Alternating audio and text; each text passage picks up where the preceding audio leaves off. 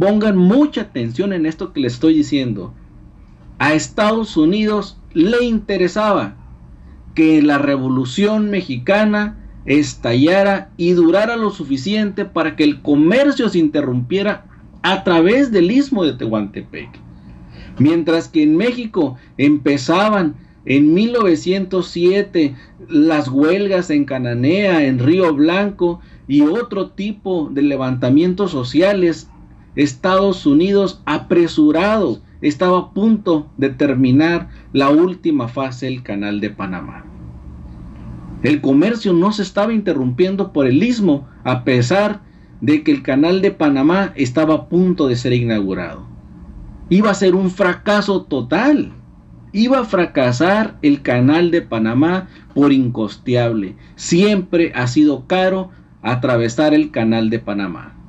Había una alternativa y era la ruta milenaria, tan milenaria quizás como la ruta de la seda, tan milenaria así que el canal de Panamá estaba destinado al fracaso.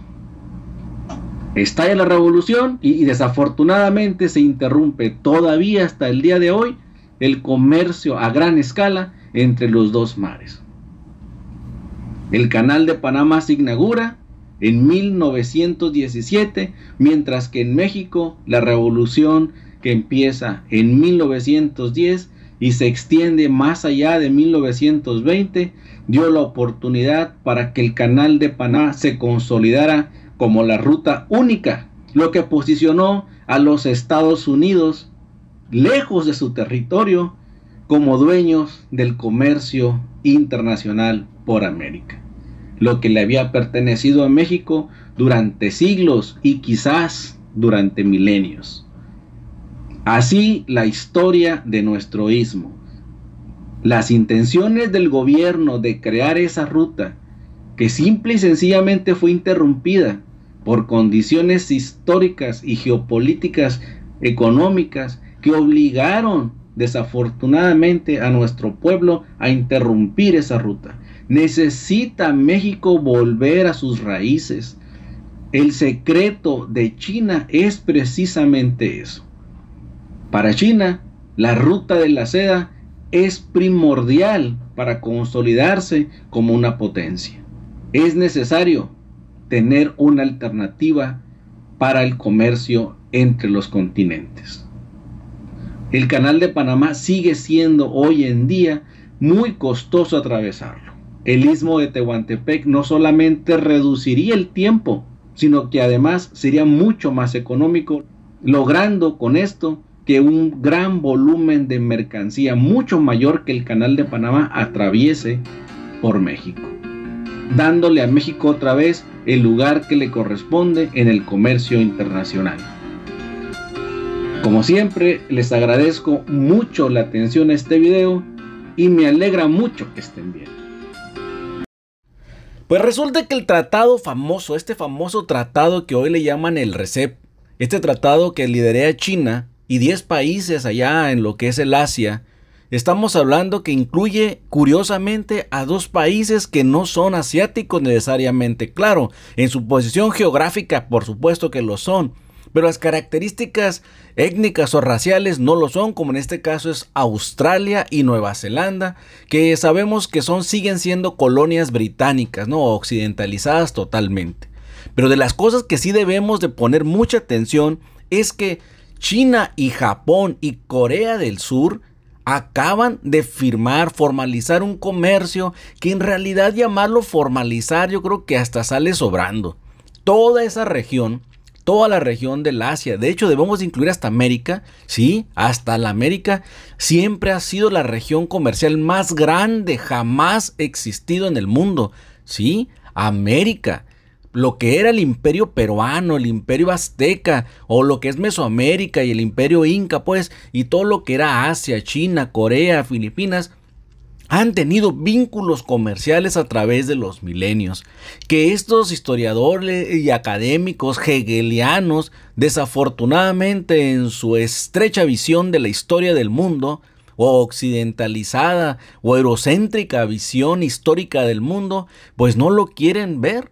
Pero resulta que hoy así prácticamente del 2012 se formalizan, nos empiezan los trabajos formales para crear un tratado de libre comercio de más de 2.200 millones de habitantes. ¿De qué estamos hablando? Estamos hablando de el tratado comercial histórico. Simple y sencillamente le dieron una formalidad a algo que tiene miles y miles de años. Sí, señores, no se asusten. Miles de años en un comercio dinámico. El comercio entre la, o que hoy conocemos como América, lo que hoy conocemos como América, siempre existió. Teníamos, y tenemos grandes relaciones culturales y comerciales. Lo han querido borrar de la historia y no lo lograron. Este tratado de libre comercio es cuestión de tiempo, es cuestión de tiempo para que incluya precisamente a la América Latina porque es parte de la historia y de la cultura de Asia. Ambos, todo lo que es el Océano Pacífico, es la cuna de la humanidad. Sí, señores, el comercio, lo que hoy llaman capitalismo, toda la cuestión financiera, comercial, surgió en el Pacífico. Siempre ha sido la más grande zona comercial en la historia del mundo y hoy simple y sencillamente empieza la formalización moderna, actual, de este comercio. El RECEP como le llaman en sus siglas en inglés, que es la Regional Comprensive Económica Partnership, algo así, la Alianza Integradora Económica Regional, vaya, pues así, Alianza Integradora Económica Regional. ¿Será mayor? Claro que es mucho mayor que el TEMEC, el famoso tratado que tenemos nosotros los mexicanos con Estados Unidos y México, que apenas alcanza los 800 millones de habitantes. Ellos nos triplican o cuantruplican. Estamos hablando no solamente nos triplican este, en la, en, la cuestión numérica de, de, habitantes, sino además en sus productos interno bruto, por supuesto en su producción comercial. Es en lo tecnológico, bueno, China ya liderea. China ya es líder en tecnología. Ya rebasó a todos. Entonces estamos hablando que el centro de gravedad comercial, el centro de gravedad comercial actual es China, un país que toda América Latina en todas universidades, tanto públicas y privadas, todavía hoy y más hace un año o dos, todos la llamaban la China popular, la China comunista pobres, de los intelectuales de Latinoamérica que se han chutado hasta los tuétanos este eurocentrismo tribal académico de Europa que miren, les llegó como a una ola gigantesca, la ola china, y no supieron ni en dónde estaban parados. China ya es el líder comercial, el líder tecnológico, líder económico y financiero del mundo. Si no nos damos cuenta de esta realidad, nos van a otra vez a pasar por encima. México, igual que China, son culturas primogénitas. Ellos y nosotros tenemos relaciones milenarias. Estamos desde hace miles de años conectados culturalmente en todo, señores no tengamos miedo a esta nueva geopolítica. No tengamos miedo, al contrario, México está preparado en lo cultural, sobre todo, y en lo histórico para formalizar o empezar a formalizar una nueva relación en donde México sea protagonista y no una colonia. Como siempre, me da mucho gusto que estén bien desde el continente mexicano para el mundo.